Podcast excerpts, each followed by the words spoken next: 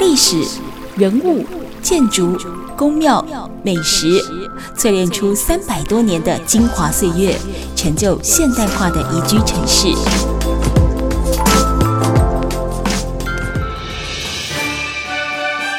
走进台中故事馆，处处有惊喜，句句有故事。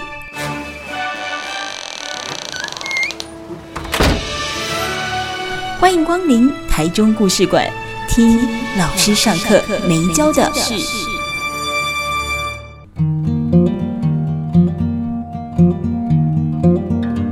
Super 九九点一大千电台台中故事馆，我是念慈哦。提到这个台湾紫斑蝶生态协会哦，其实他们一直在做保育紫斑蝶的生态为目标。那他们同时也办很多的呃这个环境教育啦，哦传承跟分享。那当然也跟很多的单位做生态教育的推广。不过说到了紫斑蝶哦，它到底是怎么样一个美丽的生态？还有，其实在每一年的所谓的这个呃紫斑蝶季。都会在媒体上面看到所谓的国道让蝶道的一个新闻，为什么要让？哦，啊，不让会怎么样？哦，节目当中我们呢就访问到是台湾紫斑蝶生态保育协会的副理事长陈瑞祥，还有执行长于淑娟，两位好。主持人好，各位听众大家好。是，这是我们的副理事长，那执行长呢？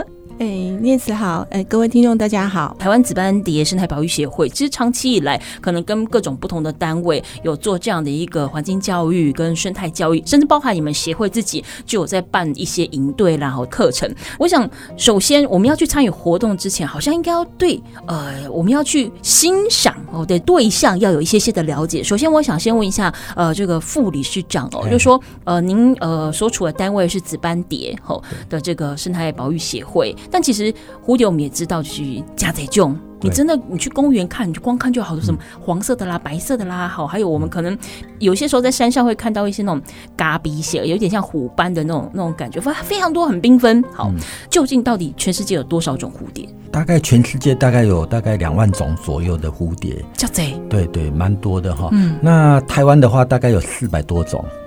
两万多种，台湾只占四百多种，啊，可是台湾的面积很小哦，对，密度比较高。对，所以如果说以这样单位面积来讲的话，对，嗯，它算是说在全世界来分布来讲，算数一数二的。嗯嗯，对对，像如果说以日本来讲，对，他们大概两百多种而已。嗯哦，嗯，对，那可是他们国土面积大，对不对？对，那像。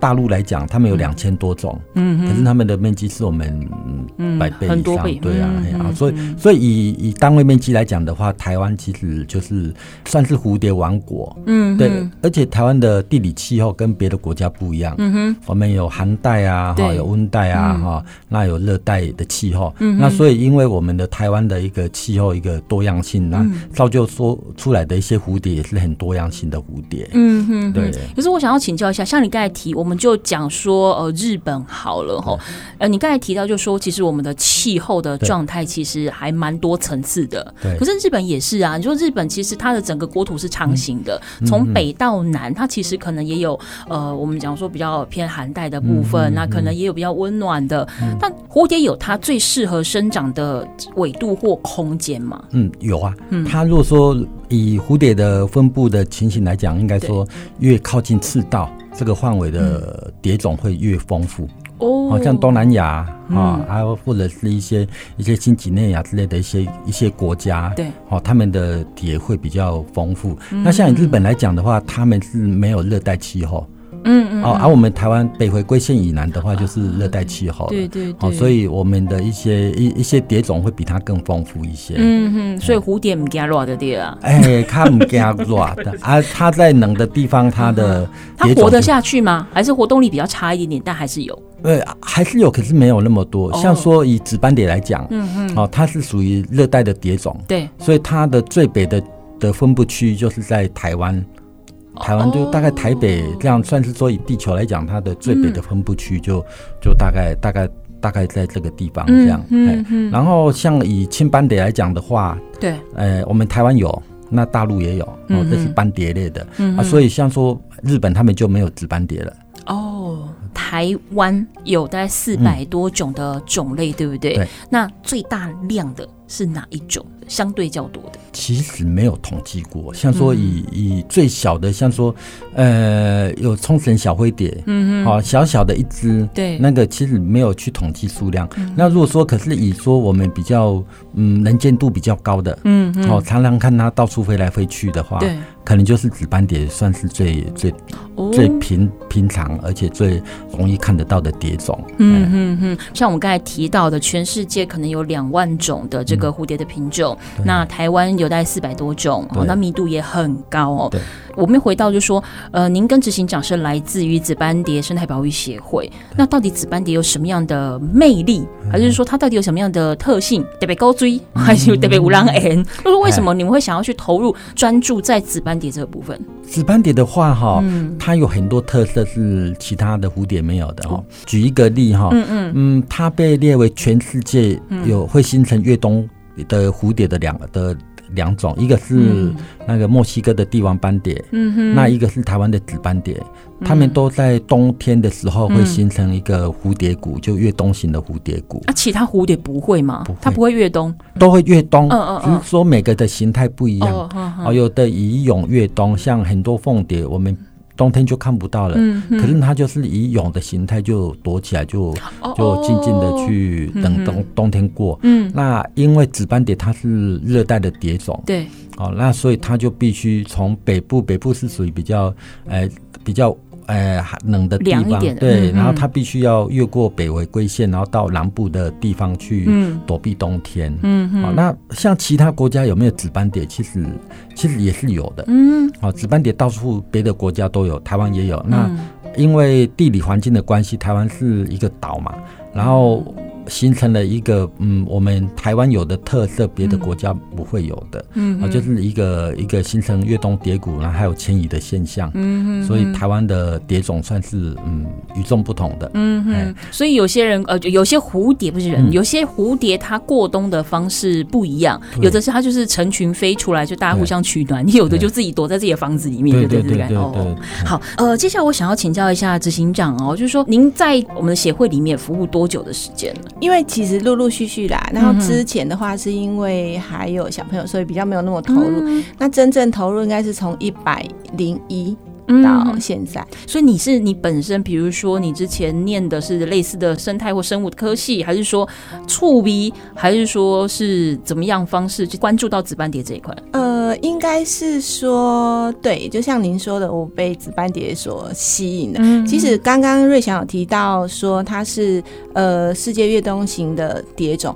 对但它还有一个很重要的一点，就是其实台湾原本的紫斑蝶有五种，嗯，然后现在呢就剩下四种。嗯、那有一种大紫斑蝶，它在大概一九六零年代的时候就已经消失不见，消失不见。呃，嗯、我们也不能说它完全呃。就是绝种啦，因为其实很多地方我们看不到，并不代表它没有存在。嗯，但只是我们应该比较正确的说法，就是说从一九六零年代到现在，我们没有人看过它，所以其实也没有正式的数据去证明说它已经绝种。对，我们就是没看到，但但其实我们也知道说。嗯，也应该也可以说是绝种，但不能够说的那么的肯定肯定，因为其实很多地方我们不晓得。但为什么会这样说？是因为其实他的之前有记录的，嗯、就是文献记载，他呃比较大的一个栖地的话，其实就是现在已经不在了。嗯、但是他的食草就是还是有，嗯哼。所以其实应该是说他食草是食草的意思呢，就是、嗯、呃我们说蝴蝶宝宝吃。吃的对，就是人家说的毛毛虫吃的，我们叫食草，因为它会啃食嘛。是草草草皮的草吗？还是？对对对对对，因为它大部分都是吃叶子啦、花苞啦，或者是就像您说的那个有些草、野草，我们看起来就是它的食物。对。那如果是蝴蝶吃的呢，我们就称为蜜源。嗯，对对。那如果说呢，呃，在植物里面，这个蝴蝶它没有东西吃了，就是它宝宝。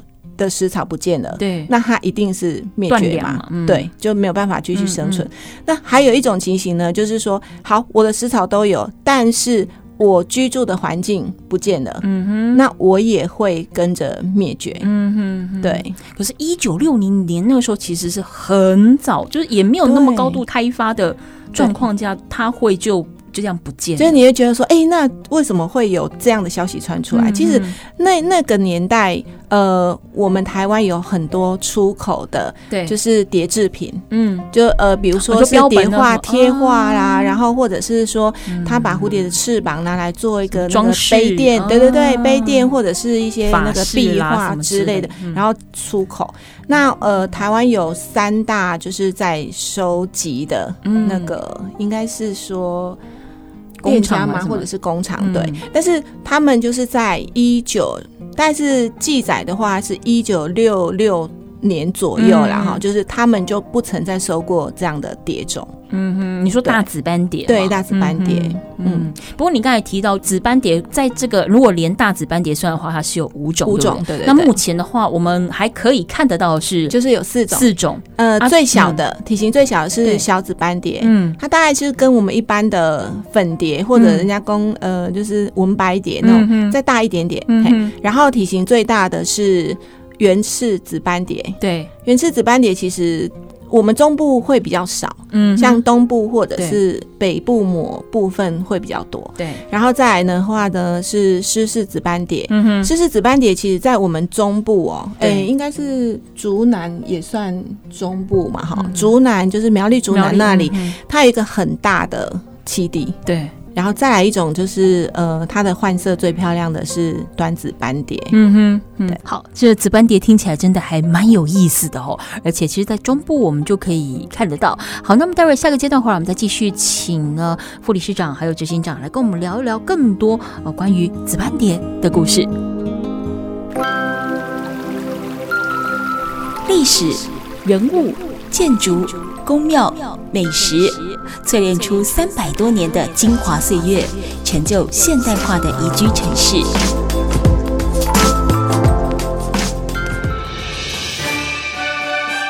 走进台中故事馆，处处有惊喜，句句有故事。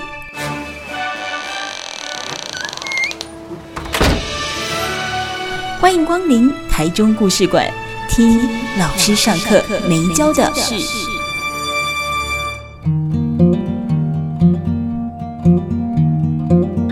台中故事馆，我是念慈。今天节目现场，我们访问到的是台湾紫斑蝶生态保育协会的陈瑞祥副理事长，还有执行长于淑娟哦，两位。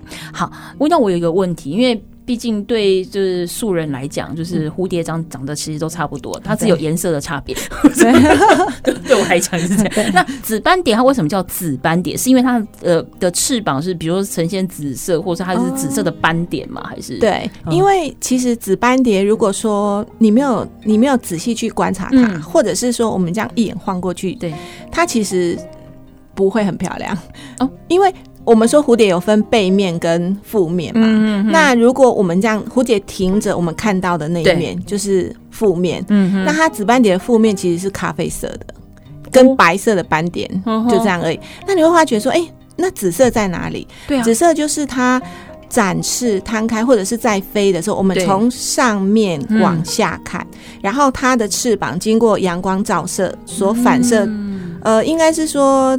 呃，好，就是我们看到的颜色，它其实颜色是会改变的哦。它会从呃蓝紫色一直到紫色、蓝色，反正它就呃我们看的角度不同，它是光影的折射的关系吗？它应该算是呃这么来说好了，就是蝴蝶的翅膀上面都会有鳞片，鳞片就像屋瓦一样，有没有拍的很整齐？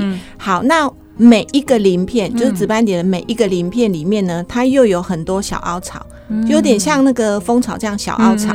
好，那这小凹槽呢，它就会一个洞一个洞嘛，对不对？那光投射到那个一个洞一个洞里面，它就会产生干涉，干涉现象，然后让我们看到的波长进去，然后我们看到的呢，就是那个那一段波长就是。紫色、蓝色的波长，我们看到其他吸收了，吸收对，嗯，所以它是物理色的变化，嗯，跟我们一般蝴蝶看到比较不一样，就是哎，我们的蝴蝶可能看到那是白色就是白色，然后它是黄色就是黄色，但是它是可以会改变的颜色，完全不晓得紫斑蝶它其实正反两面是不同的，超酷对不对？颜色哎，对啊，因为其实很多蝴蝶哈，嗯呃，像有一些那个。小灰蝶，嗯、它的颜色也不同。对，但是紫斑蝶特别的就是，我们刚刚瑞想提到说它会越冬。对，好，那越冬它不是就是在林子里面休息嘛？嗯，那它你看它腹面这样子咖啡色的，跟林子的树合起来，保护色吗？对，如果你完全不去干扰到它，你其实是看不到蝴蝶在哪里。哦，它完全躲藏起来。嗯，对，但是。你一惊动它的话，它就啪，整个全部都飞起来。嗯哼，对，这是它是真的魅力所在。我我能够相信，我也能够感受得到执行长刚才讲的那个魅力。听众朋友可能没有办法像我一样直接面对执行长，然后他刚才整段在讲这个紫斑蝶的时候，他眼睛是闪闪发光，就真的觉得是那种少女的梦幻心，就觉得好像我在讲一个什么我的偶像，还是我心中的梦幻艺品那种感觉。真的爱，我看得出来你非常爱。不过好，接下来我想要请教一下。副理事长就说，它的正反两面是不同的。如果它今天不动的时候，它其实是有保护色的。对。但刚才执行长又有提到说，它我总共有四种不同的种类。好，那当它开始在动的时候，我发现它有它的存在的时候，我怎么去分别那四种不同的紫斑蝶？我怎么去欣赏它？其实这四种哈，如果说我我们常常去茂林的蝴蝶谷去做调查，嗯哼，然后它真的停起来就都很像，每次都很像。嗯嗯。那那我们怎么样？去分辨说它的它的四个蝶种，其实就靠气质。其实人没有没有，其实大小有差，它的大小有差异蛮蛮多的。像像最小的大概。翅长大概三点六公分，那翅长最长的大概有五点五五公分左右，那差度就大概差一点，大概一点四公分左右。你的翅长是左右两边总长度吗？还是单边？哎，只有单边，单边就五点六，那哎，哎五五五点五五公分这样子，五公分，可是它两边合起来就十公分。哎，如果展示的话，展示的话有到十公分哦。对对，原翅啊，原翅最大，它会有这样。因为我们在做一些生态调查的话，对，跟一般的那种做标本的量翅长方法不一样，我们就是量单边，哦，抓起来就量单量单边它的长度。对对。那怎么样去去记录？就是说，哎，可能这个蝶骨什么蝶种会比较多？嗯嗯。我们有一个方法，就是叫标放，标记的标嘛，对。在它的上面去写字做记号。它不会痛吗？哎，不会。怎么写？对对，要训练，要训练，要训练。我们写了十几年了哈，那我们也一直在教一些一一一些可能，就说我们的自工，嗯，那长期去做一个标放。对，那标放的话，我们想要了解的就是说，呃，这只蝶它会迁移，嗯，它到底是从哪里飞到哪里去？嗯嗯，好，然后它的寿命有多长？嗯嗯，好，那全台湾它的蝶种的分布，嗯，好，它的大概是怎么样的分布的一个概况？嗯，所以这个这个到呃到现在十多年来还是有一些成绩出来，嗯嗯嗯，啊，例如说它的寿命有多长啊？大概我们到现在目目前为止最长寿的有七个月，就两百一十六天。你说一只蝴蝶这样，它的寿命啊，就从标然后到哎下一个被抓到，有经过两百一十六天。嗯嗯。好，那那以这样的情形来讲，紫斑蝶算是很长寿的。嗯。像凤蝶的话，大概两三个月就大概结束生命了。这么短？对，那粉蝶更短，粉粉蝶可能几个礼拜就结束了。嗯嗯。好，那它算是很长寿的。那还有一个就是它迁移的路径，嗯哼，哦，我们后来了解到说，它最远可以飞到三百公里，三台湾头跟台湾尾，哦，应该主从台东台东的大武，然后飞到呃北部的龙洞，嗯哼，它那直线距离大概三百公公里左右。哎呦喂，嘿，看世界级啊，个这个尾哦，哎啊，但是嘛无破世界纪录 啦，哦，有世界纪录，哎呦有有，像像帝王斑蝶，对，一起对那个哎加拿大五大湖区，然后飞到墨西哥的安干戈尔镇，还经经过了美国的国土，对对，然后安内大概是四千多公里。哇塞！啊，第二名是青斑蝶，大青斑蝶一起住住迄个呃日本跟台湾安尼去交流，大概两千公里左右。嗯嗯嗯。啊，其我我们算第三名啦，算还不错啦，就是说也是一个记录哈。那那其实这个都是一个台湾很珍贵的一个一个一个宝藏哈。那怎么样让呃，就是说。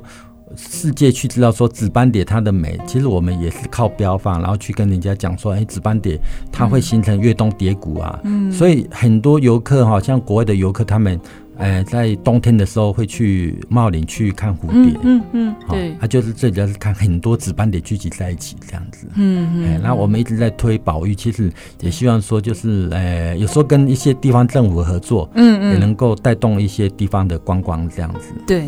好，我们今天节目现场访问到的是我我们台湾紫斑蝶生态保育协会我们的副理事长，还有我们的执行长。我们到下个阶段回来再继续请教两位，就是要刚刚好，刚才副理事长其实有提到保育这件事情，因为就像我节目刚开始一时呃刚开始讲蝴蝶，若不是说可能有很多的新闻都在提到说紫斑蝶，然后或者说呃国道蝴蝶等等，不过认识紫斑蝶哦，或者是帝王蝶，或您刚才有讲到很多蝴蝶品。种对于一般人，就例如我来讲，它其实就是蝴蝶。好，那我们要看到它的门槛其实真的不高。我如果不要仔细去区分它的品种，仔细区分它，像比如说您刚才提到的寿命的长短，好，或者说它的这个生活的栖地等等，它真的。门槛不高，可是问题是这几年又开始非常多的这个团体或个人等等会去倡导所谓像您刚才讲的保育，哦，很多人没有办法理解说啊，我的垮掉就叫这一点啊，我是被保育下，哦，那我保育的开端是什么？我为何要保育它？是因为它碰到了它可能快不见的危机吗？我才需要保育嘛，啊，或者说我可能已经预见了它可能快消失的危机，所以我要倡导保育。到底是什么样一个理由？到底它有什么样的珍贵性跟急迫性，需要大家再多多的关注它？我们在下个阶段回来继续聊。历史、人物、建筑、宫庙、美食，淬炼出三百多年的精华岁月，成就现代化的宜居城市。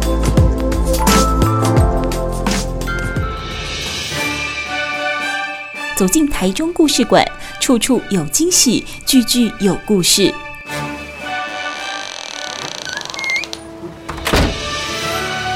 欢迎光临台中故事馆，听老师上课没教的事。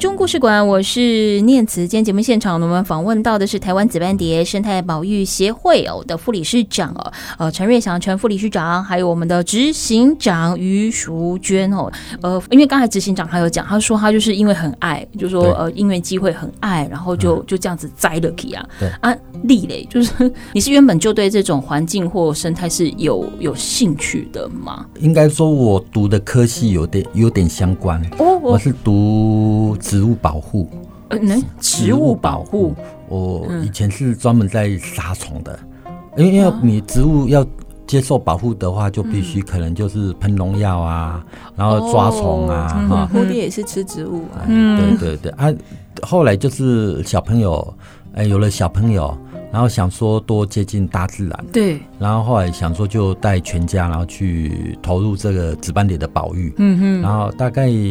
到现在十六年前吧，嗯，啊，现在小朋友从国小二年级到现在已经大学毕业了，对，对啊，那时候就带着全家，然后去去投入这个保育，然后后来就是跟一些好的一，就是说跟我们一些比较志同道合的伙伴，然后就九十七年的时候就成立台湾紫斑蝶生态保育协会。嗯。嗯、那刚刚主持人可能有提到，就是说，嗯，为什么有些东西需要保育，或者说？濒临绝种或者是怎样？嗯，那你会觉得说，像石虎的保育，它台湾的石虎大概五百只左右，嗯嗯，可是台湾的紫斑蝶它是几百万只、几千万只的，嗯，为什么要保育它呢？哈，嗯，就陈如刚刚讲过的，大紫斑蝶的消失不见，对。它是默默的就这样消失不见了，什么时候不见了？嗯、其实不知道。嗯啊，那刚好那个年代，一九一九六六年的年代，大概台湾的十大建设再起来了。嗯，好像高雄港的建设啊，哈、嗯嗯，那大紫斑蝶的栖地，其实在那边就很多，因为一起讲海门果、嗯。那海门果的话，它可能必须要搭配一些滨海植物啊，哈、嗯，然后它的栖地才会丰富之类的。好、嗯，那原因不知道是为什么。对，那紫斑蝶其实我我我们在保育它，就有点像现在的。防疫一样哈，嗯，提前超前部署，对，就是说它的数量多，嗯，不要等到它的数量不见了，嗯，我们再来保育它。对，对，因为这个紫斑蝶的特色是跟一般的蝴蝶不大一样，嗯，哦，那它能够引起国际的注意，嗯，好，它也是一个环境的指标，嗯，好像我们每年在监测，可能可以了解到说，哎，它的数量有没有变少？好，那跟台湾台湾环境的一个一些结合，嗯，然后去看看说现在这个环境怎么样，嗯，这样子，嗯，所以你所谓的这个紫斑蝶的它的存亡跟这个台湾生生态环境的指标，对，是有相关的。这个所谓的指标是什么？可能分几个地方讲啊，一个是栖地，嗯，那栖地的话，我们可能做的。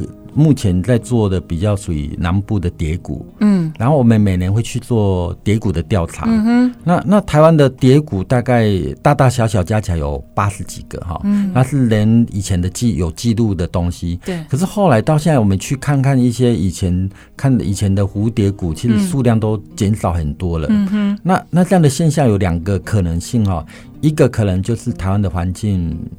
不是那么好了，嗯，那一个可能就是他去还是有这些量存在，可是他去到比较比较人烟比较看不到的地方去、嗯嗯、去越冬，因为除了这个蝶谷的我们在做监测以外，我们还有一个国道浪蝶道，嗯，我们在那边也做长期的十几年的一个监测哈，对，那也有一些数据存存在哈，那像那边的蝶的话，每年都有大概百万只的值班蝶越过。那我们会去监测，说大概它的量，它的高低起起伏的量，就是说，哎，今年跟今年的跟去年的量有没有有没有减少或增加？嗯，好，或者他说我们后来我们在那边，其实，在国道浪跌到，我们做的保育最主要是做降死率，呃，致死率的降低。嗯嗯，哦，所以他那边做的保育的又又比较不一样。对，那所以我刚刚讲的一个环境的指标，其实就是说。呃，例如说一个竹南，哦，它是一个很大的一个一个一个紫斑蝶的栖地哈。对。那因为那边的一个环境的的改变，嗯，好、哦，有些地方水泥化太多了，哦，啊，一些蜜源不见了，嗯嗯。哦，从以前我们九十四年去的时候，那个哦，那里面的紫斑蝶是一一颗羊角藤上面就就五六十只的的幼虫在上面。哦，这么多！对，那它整片的一个羊角藤的，大概那边有保育团体在算，都呃超过千颗以上，因为有做标记哈，嗯，做到一千颗他们做不下去了，因为量太大了，嗯嗯。好，那可是现在去呢，我们每年会去做调查，对，好，就大概在五月五月初的时候，他最他的值班点去那边的时候，去年有我们沿路调查，大概。呃，两公里左右的一个、嗯嗯、一个直线距离，大概有一一百多只的幼虫，嗯、算很少了哈。嗯啊，今年去又更少，哦，今年去大概大概二三十只的幼幼虫吧，又升起的，哦，少，对，少很多。嗯、那可能跟又跟我们十几年去，呃，十多年前去的。状况又差很多，对，哦，那其实我们也是在呼吁，就是说那边的像林务局啊，哈、嗯，或者说有一些我们有些想法，其实也跟他在提了，嗯，那我们希望说，可能哎几年后那边他值班的的一个量能够又起来，嗯，啊，就其实台湾很多像这种地方哈，对。就是它的一些一些栖地改变，嗯，那这个问题会比较多一点，嗯嗯嗯嗯。不过像你刚才提到，就是说我们都知道蝴蝶或跟蜜蜂，它就是都是蜜嘛，都是吃所谓蜜源植物嘛。嗯，那来源是什么？是只有花吗？还是说，比如说像紫斑蝶，嗯，它的食物是什么？其实我们我们都觉得说蝴蝶蝴蝶真美丽哈，对，应该要吸花蜜，对不对哈？其实不一定呀。我我我们的调查其实他他也喜欢吸大便，真假的？动物的排异的，动物的排异的哈。那像以前哈，以前的捕蝶人他们他们在抓蝴蝶去，呃，溪谷旁边去抓蝴蝶怎么抓呢？哈，他们会去在他们会把呃大概一个礼拜前的尿把它集中起来。集中成可能就是他们全家的尿就集中在一桶里面，然后就是久了它发酵，味道很重，然后他就去溪谷旁边就去嘎嘎压了的去嘎，然后那个是因为熏昏的吧？阿摩尼亚太重，他很爱啊，然后捕蝶 破灭，然后捕蝶人他就是用网子这样慢慢慢慢的把它套上去就好了，然后他就可以抓到很多蝴蝶去卖。嗯，哎，那这样蝴蝶也不会受伤什么的哈。那那那所以蝴蝶蝴蝶其实它除了像说它也喜欢吸汗，我们人的汗啊哈，因为很多蝴蝶哈，像说尤其公的，对，它需要一些矿物质的东西，所以它必须要去溪谷旁边去吸，然后它需要一些一些可能就是说阿莫尼亚，就是有一些有一些尿尿素的一些成分或者是矿物质的东西，它喜欢吸尿这样子。吃这么补啊？哎，因为因为蝴蝶哈，尤其像公的哈，母的它会比较比较不去吸这些东西，因为公。母母的要在安全的地方，对，那公的它会负责去把去收集这些地方哦，因为因为公的它有其实它还有一些一些生殖器官要让它更更成熟或者更、哦、更有发挥的作用，所以它必须去吸一些矿物质的东西，嗯，哦，所以它会去呃采。才就是会去吸很多像说尿液之类的，嗯嗯，然后或矿物质这样子，嗯。啊，所以所以像说蜜的话，其实蜜源其实真的还蛮重要的哈。像蝴蝶的话，有的有的蝴蝶其实嗯，像说紫斑蝶来讲哦，它它们在越冬期间其实也没有蜜可以可以吸的，对，因为。啊，那他们靠什么？几十万只，然后在一个蝴蝶谷，那你说有那么多蜜吗？嗯，他们还有一个特色，就是他们会有体脂肪的累积，就是它可以消耗体脂肪，然后就吸三三那几家要够体脂肪。